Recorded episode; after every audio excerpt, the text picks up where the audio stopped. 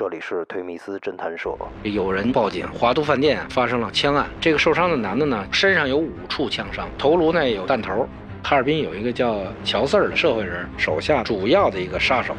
全部送到炮局，用的是朝阳语喊的：“大哥来了，你们他妈别胡说八道。”就更不说了。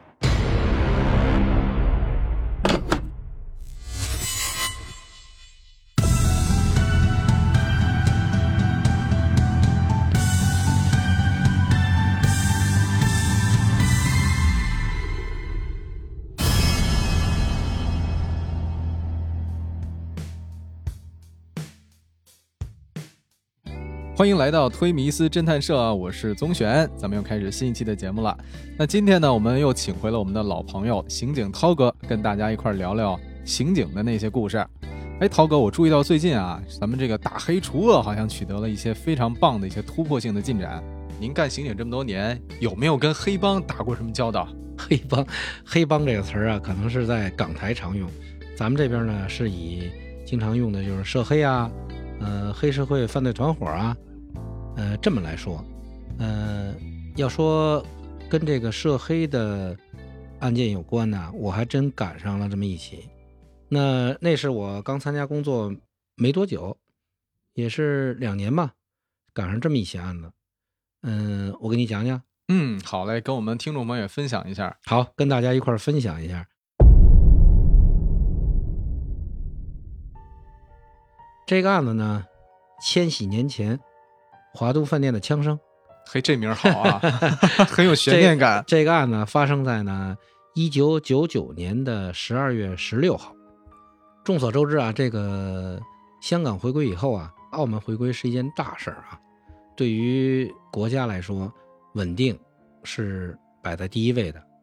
这个案件呢，还就发生在澳门回归的前夕，因为澳门是九九年十二月二十号回归嘛，这案子发生在十六号。发生的地点呢是北京市朝阳区，呃，朝阳区有一个比较繁华的地方叫，呃，昆仑华都这个商圈，新源里这个商圈，嗯嗯，这点有一个饭店叫华都饭店，案发地呢就发生在这个华都饭店的停车场。当天下午六点半左右吧，这个有人就报警说这个华都饭店啊发生了枪案，这个当时这个北京要发生枪案呢是天大的事儿。嗯，我们从东直门赶到现场用了很短的时间。到了现场呢，当地的派出所和刑警的同事介绍呢，就是六点半停车场听到几声类似于放炮仗的声音以后呢，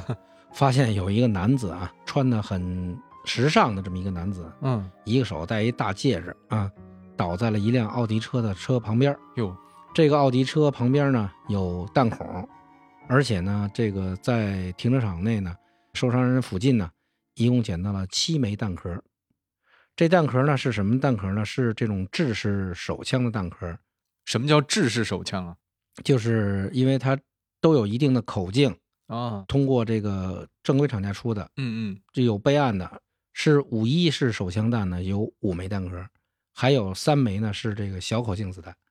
这个北京发生枪案，我刚才也跟你说了，是特别受会受到重视的。嗯，这个当时的市局的局长、侦查处的处长，全部陆陆续续的往再往这现场赶，都挺重视的。对一些方方面面的线索，都在这个马上成立的这种专案组这儿进行汇集。我们当时作为市局的相关侦查单位呢，对一些相关的重点线索开展了一个调查工作。案件发生以后呢，案件按照侦查的一些步骤啊，你包括现场勘查啊、现场访问啊。全市通报、布控查找线索呀，周边调取相关的这种监控啊，这些工作都是由各自不同的这个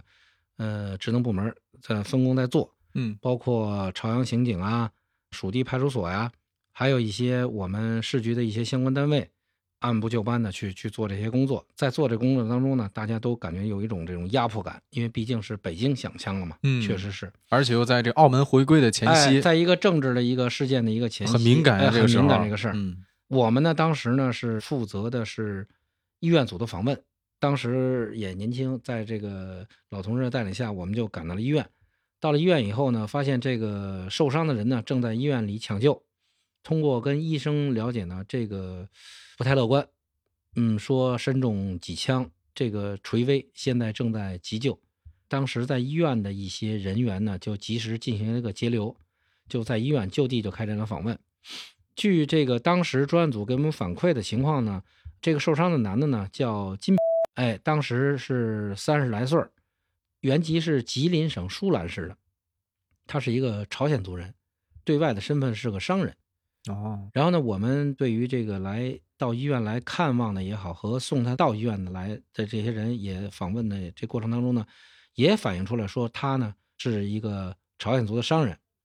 他呢等于是在这个北京朝阳区一带，呃，做生意。嗯，他是做什么生意呢？具体做什么生意呢？送他来的这些人呢，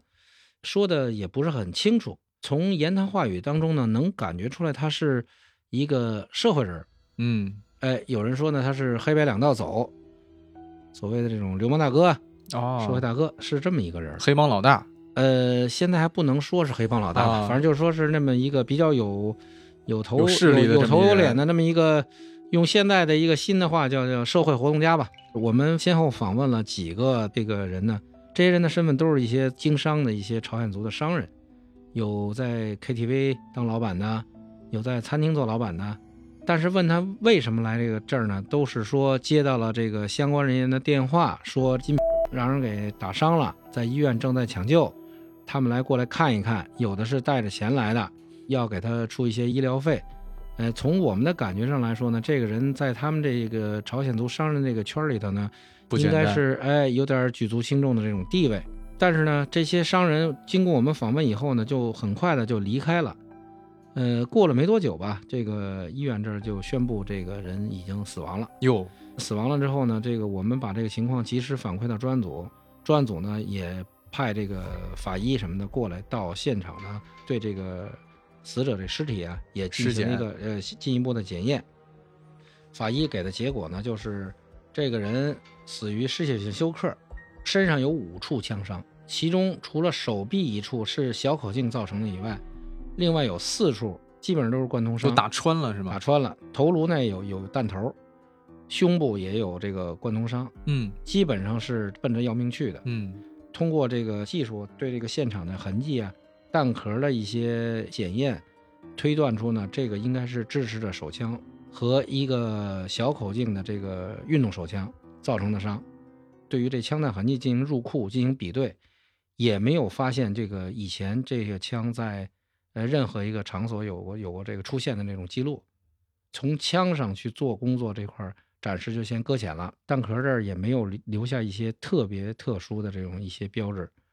然后呢，有一个突出情况是什么呢？就是朝阳刑警啊这块儿有一部分的线索马上就反馈上来了，就是这个死者身份比较复杂，他的原名呢叫金德，在朝阳高碑店这块有歌厅。死者这女朋友反映啊，十二月五号回的延吉，十三号回的北京。然后最近好像在做烟的这方面的一些生意啊，烟草这方面的生意。十六号下午三点呢，叫这个他的女朋友啊去华都饭店，见到这个金和另外一些不认识的人在房间内，然后反复这个房间里呢进来出去出去进来，他认识的也就那么几个人，都叫什么呃金老板啊、洪老板、李老板、王老板，哎，这些人陆陆续续进来，有进来的也聊一会儿天，然后就走了。这个女孩呢也没太在意这人是谁，因为她跟这个金也不是原配嘛，嗯，哎，也没太在意。晚上六点，两个人一块下楼。这个女孩当时呢下了楼以后，跟这个金说她要去燕莎买点东西，然后这个金说呢我还有事儿。这女的就出了饭店，然后向东奔燕莎方向走了。走了一段时间以后呢，听见身后啊有一阵儿这种胖胖的声音，因为当时这枪声可能也就跟。放炮的声音差不多啊，他不知道那是打枪的。呃，当时这个老百姓也很少也能听见枪声的啊。嗯嗯。然后他也没在意，也没有也没有往回走。等他从燕莎回来七点半左右，他才知道出事儿了。有。然后咱们通过查这个房间的这个登记呢，发现呢这个登记呢是金身边的一个小兄弟，他用他的身份登的。然后围绕这个现场的一些情况呢，朝阳刑警呢深入的再进一步进行一个访问。侦查方向呢，要么是情，要么是仇。然后我们紧接着呢，获取了这个他这个弟弟在押的这种情况呢，我们就马上专组到看守所提审了他的弟弟。他弟弟呢，是因为九九年四月份啊打架被抓的，被批捕了，然后可能要进入诉讼阶段。他自称呢，跟他哥哥联系不是很多。他哥哥在家开什么木器加工厂啊，跟我们说了，他哥哥身边有几个朋友什么的，经常在一块儿来往。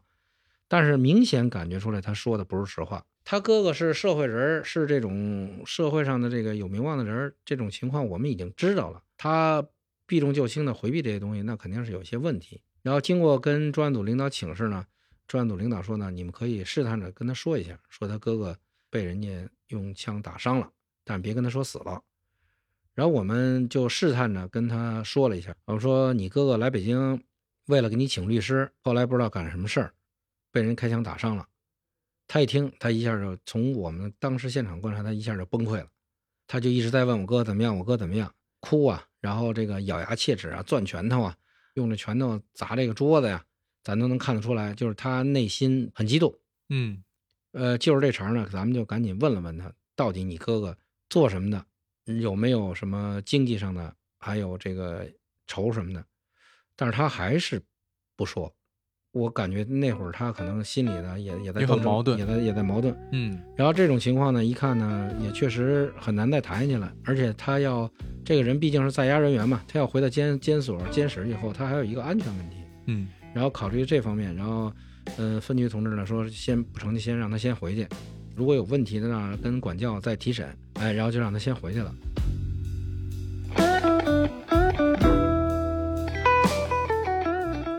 全市这块呢，就开展了对这个他们这些朝鲜族人员的一个大筛查，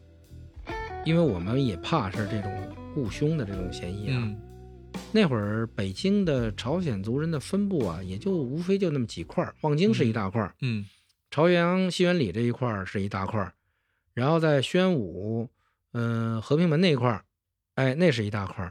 海淀可能还有一些零零零星星的。相对来说还好一点，就是比较集中哈。哎，对，各个分局呢接到我们的这个关于这枪案的通报以后呢，按照专案组的工作要求，对这些朝鲜族人啊就开展一个大的筛查和清查。嗯，重点要查那个就是案件发生前来的和案件发生后走的，呃，这些人员。嗯，因为那会儿的这个整个这个北京市的这个人员结构也比较复杂，外来人口也比较多，这个排查呢没有排查出特别重要的线索，这是后话了啊。这死者最后有一个通话，十四秒。嗯，这十四秒呢，后来经过我们对他这个通讯录进行一个筛查，这个最后跟他通话的人呢，是他的其中的一个马仔。嗯，找到了这个马仔呢，马仔说是当时是通知老板上车。后来咱们把这个酒店的这个录像调了一下，确实是这个马仔先出的这个酒店，他才跟那个他那女朋友从下边走下来的，而且这个时间，这个通话时间间隔也都是。呃，比较吻合的，比较吻合的。这样呢，这个通过这个前期的这些调查呀，北京朝阳区吉林舒兰人朝鲜族人几个线索穿在一块儿啊，呃，大家就有一个比较清晰的轮廓，有一个轮廓，就是这些朝鲜族人，吉林舒兰的朝鲜族人在朝阳，他们都在干什么，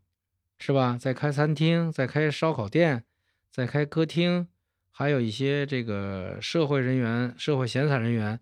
大家就分析这个侦查方向啊，感觉上啊，就是跟这个社会肯定是有关系的，嗯，是吧？因为你甭管是餐厅啊、烧烤店啊、歌厅，也都是有社会人员光顾的，嗯。那么社会人员在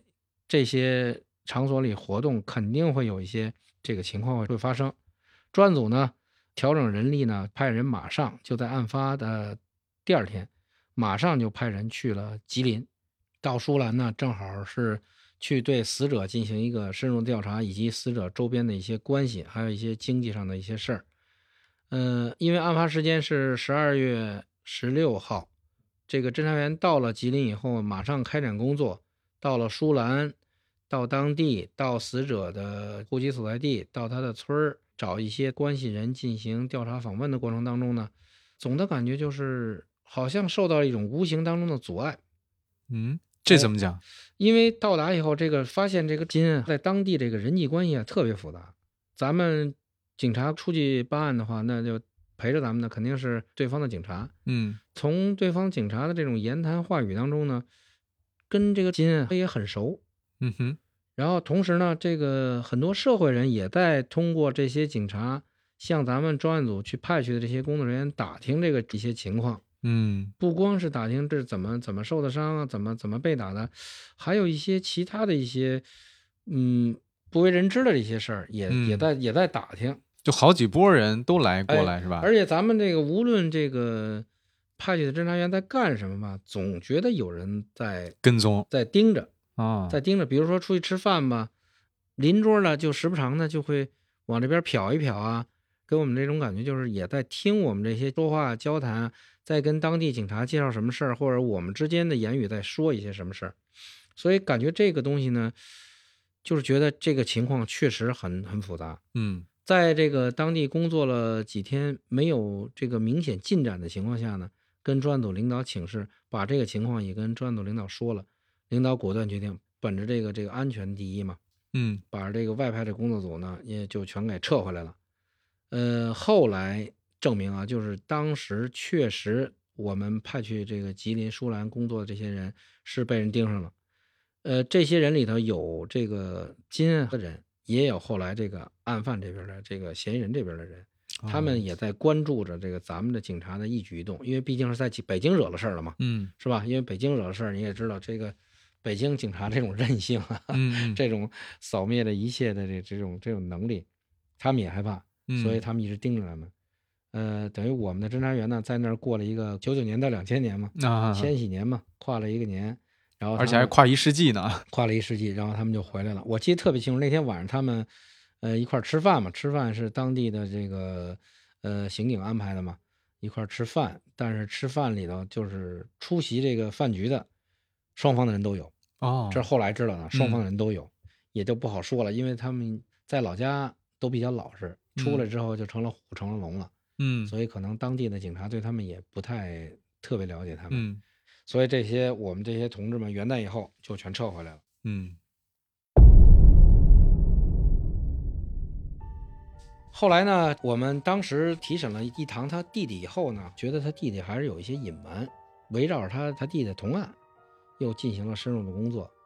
通过呃这个同案呢，晓之以理，动之以情吧，哎一块儿聊一聊，然后也跟他也说了身受重伤啊，这个濒临死亡。同案这小松啊，嗯确实反映出了一个比较突出的线索，有一个叫阿岭的这么一个人儿，也是哈尔滨人，他原来是给一个大老板叫光海儿的当马仔。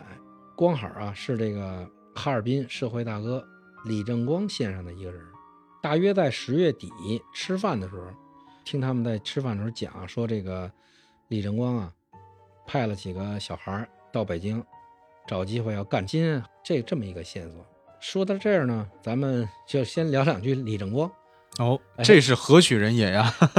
你上网可以查一查，这李正光啊，也还是一个比较有名的一人。有，他呢是东北哈尔滨有一个叫乔四儿的一个社会人儿，嗯呃，也是社会大哥吧。后来嗯因为这个犯罪被政府给查办了，嗯查办也给枪毙了。嗯这个李正光呢是原来乔四儿手下的一个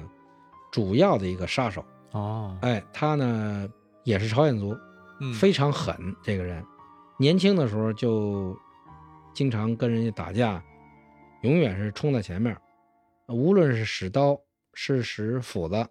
永远是冲在最前面的。就因为这个呢，在东北这个社会上非常有名儿。除了用刀用斧子，后来据说还有用了用了枪，哦，在这个社会上非常有面儿。这个线索要汇在正光身上了，大家就觉得这个这事儿确实不简单了。这个确实不简单，而且嗯这个肯定是因为经济引发的这种仇恨啊。嗯对于我们这个侦查方向来说，确实没毛病，没错。嗯这已经是转过年儿来了，两千年的事儿了啊，就是嗯这个线索出现。经过这个领导这个慎重考虑啊，成立了一个专案组，不以这个幺二幺六这个案子为为这个名称了，换了一个名儿，成立一个新的专案组。当时考虑他们这个甭管是在社会上的渗透啊，还是在这个警察圈里的渗透啊，都很深，嗯还是有些事儿还是要回避一下的。嗯有可能就是最起码不添乱嘛。我们就全力呢，按照这个线索呢，查找这个提供线索这个叫阿岭这个人。嗯但是阿岭这个人呢，却在那一段时间啊，音信全无，手机也关机了，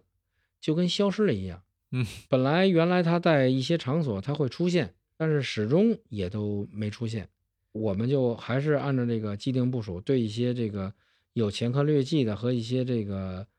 涉枪的、涉抢的一些朝鲜族的这些犯罪嫌疑人啊，开展了这个进一步的抓捕工作。先后有什么龙云啊、经文什么的，先后都被抓了。随着这个线索的不断在拓展啊，这个李正光等人呢就浮出了水面。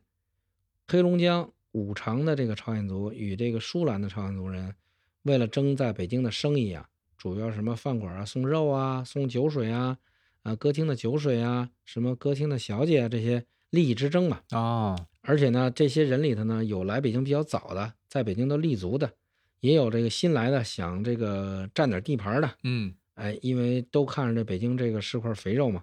呃，这些人呢相互利用啊，相互排挤啊，相互压榨。但是呢，这个朝鲜族人他们有一个特点，就是他们只在圈子内部打，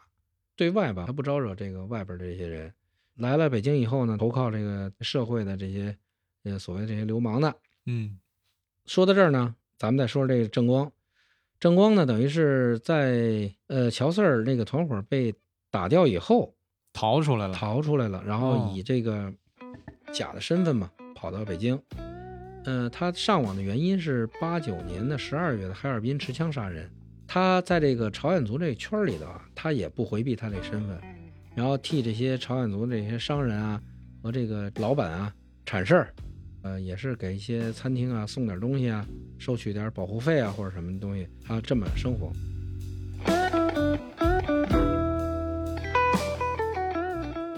两千年三月份呢，后期在抓获的一个杀人的一个犯罪嫌疑人啊，呃，一个叫金哲的，他供啊，就是九九年的十二月二十号，嗯在青岛的时候，与这个一个叫光海的人通话，说前几天啊，在北京找了个机会把金干了。嗯这个打电话那光海啊，也是李正光的人，嗯所以几个事儿呢，这个这个矛头啊，全部指向了正光。前面说的这个，饭店门口被打伤的这个，哎，前面说那阿岭反映的那个几个小孩儿准备嗯嗯。干金，这光海说的那个，那肯定这个事儿就基本上是应该是跟他有关，跟他有肯定没跑了。嗯。然后我们等于也顺着这个一些线索啊，摸到了这个郑光身边的一些在北京的一些兄弟，什么向浩啊，呃，红光啊，呃，史德呀、哎，什么稀饭啊，很多很多人啊，因为嗯他们的名字都是朝鲜族混号，哎，对，不不不啊，就就朝鲜族的名字，他们哦他们本名就这样？对一对译过来，可能就是听着可能有点就那什么。嗯，另外呢，我们在北京没找到这个李正光的一些存在的一些线索啊，就是在在哪儿住的一些线索。嗯我们觉得他是不是还在外边还有一些落脚点？通过对一个歌厅的一个老板，呃，身边的一兄弟的手下吧，我们进行了一个秘密的访问。他反映呢，这个香浩呢曾经去过长春，在长春的香格里拉酒店见过这个这个正光。郑光啊，哎，正光，郑光二月份啊，就是两千年的二月份，带着五六个人来了北京，住在了这个华侨大厦。他在那几天呢，召集了大部分的朝鲜族的老板开会，目的什么呢？就是要一统天下吧，就是这个 市场就就全是我的了啊！你看这个，呃，我有能力。呃，由此呢，我们推断呢，李呢是在把这个金干掉了以后，有这种想一统天下的意思。嗯，同时呢，我们感觉呢，他在长春应该有一个比较稳一点的落脚点，因为为什么在北京没有找到他任何的一些相关的信息，所以专案组领导呢派了一组力量，秘密的就到长春开展工作，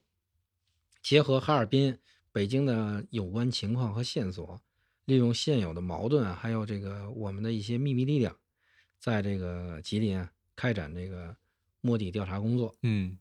呃，经过了一段时间的摸底调查吧，终于发现了李正光啊，在这个长春香格里拉酒店附近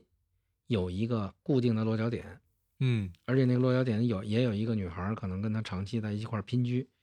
掌握这个情况以后呢，专案组果断决定呢，如果有合适的时机，那么一定要开展这个抓捕行动。这种时机也不是说那么那么容易就能找到的。对呀、像他这种旁边都得有保镖吧？对，经过几天的蹲守啊，终于发现了一个特别好的时机。有一天，正光啊，中午一个人到香格里拉咖啡厅来喝咖啡，就是他那一天没带别人，就他一个人。他应该是约了一个人，嗯，可能是爽约了还是怎么着。然后等于是在他上电梯的同时，我们的一个侦查员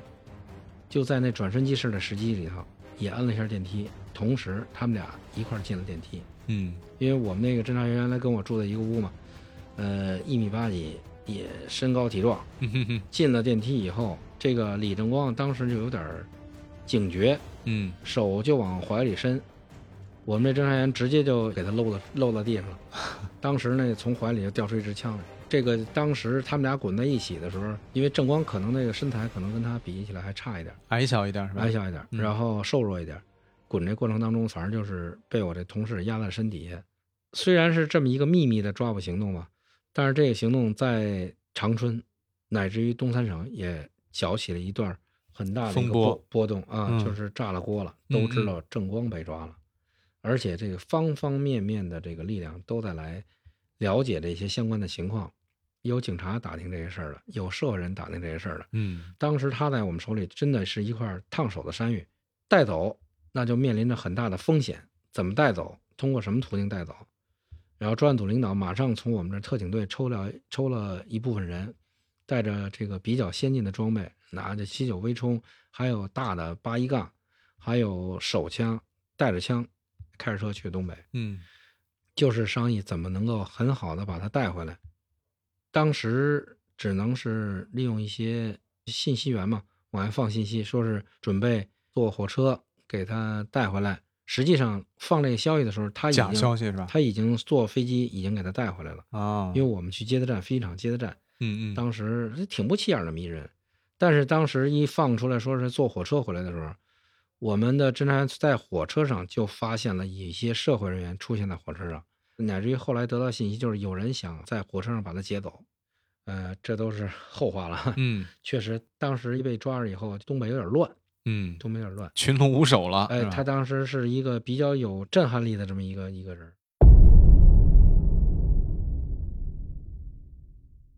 在抓这个李正光的同时呢，北京也接了锅了。嗯北京等于是把这些跟他在一起的这些手下，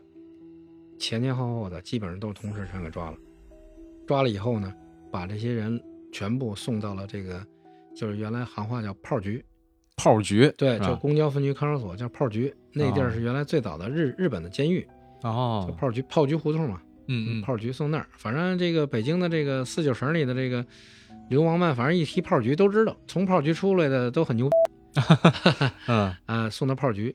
嗯、进行这个进一步审查。当时呢，这些人陆陆续续进去以后呢，只是避重就轻，这个鸡毛蒜皮，承认一些什么打个架呀、偷个东西啊，呃，这些这些小事儿。虽然也缴获了一些枪支啊、什么刀具啊、但是呢，他们始终对这东西是不不承认是回避的。后期的这个讯问呢，一度陷入了僵局。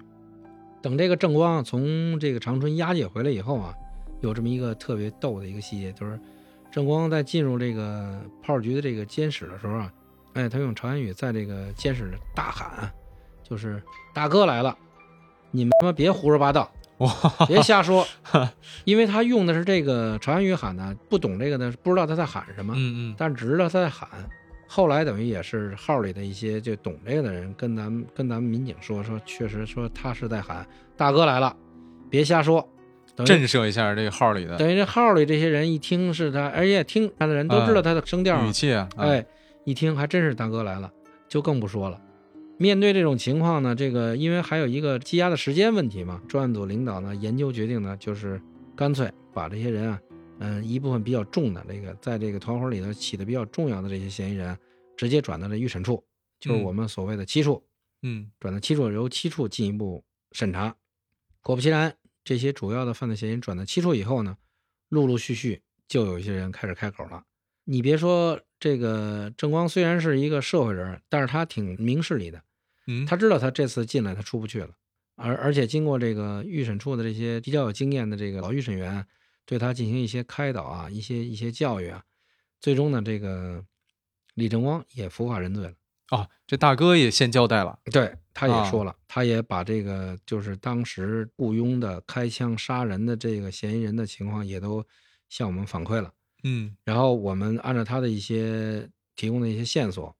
把这个其中的一个嫌疑人叫这叫庆子这个人嗯也抓了。抓了之后呢，然后把他这个当时作案用的这把一把五四式手枪嗯，也提取了。还有一个是叫大军的一个嫌疑人呢，等于是一直在逃。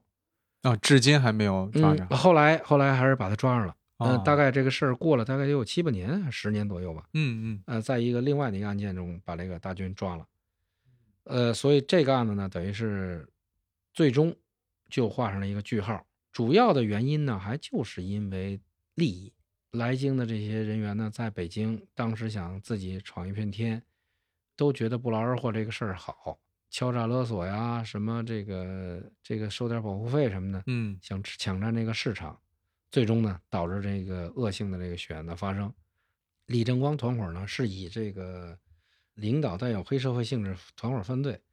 大概有四到五个主犯吧，全部判处了死刑。这也是北京历史上第一起这个以这个呃黑社会性质的团伙犯罪，嗯呃定的这么第一起，就是说也算是北京这个扫黑除恶的这个这个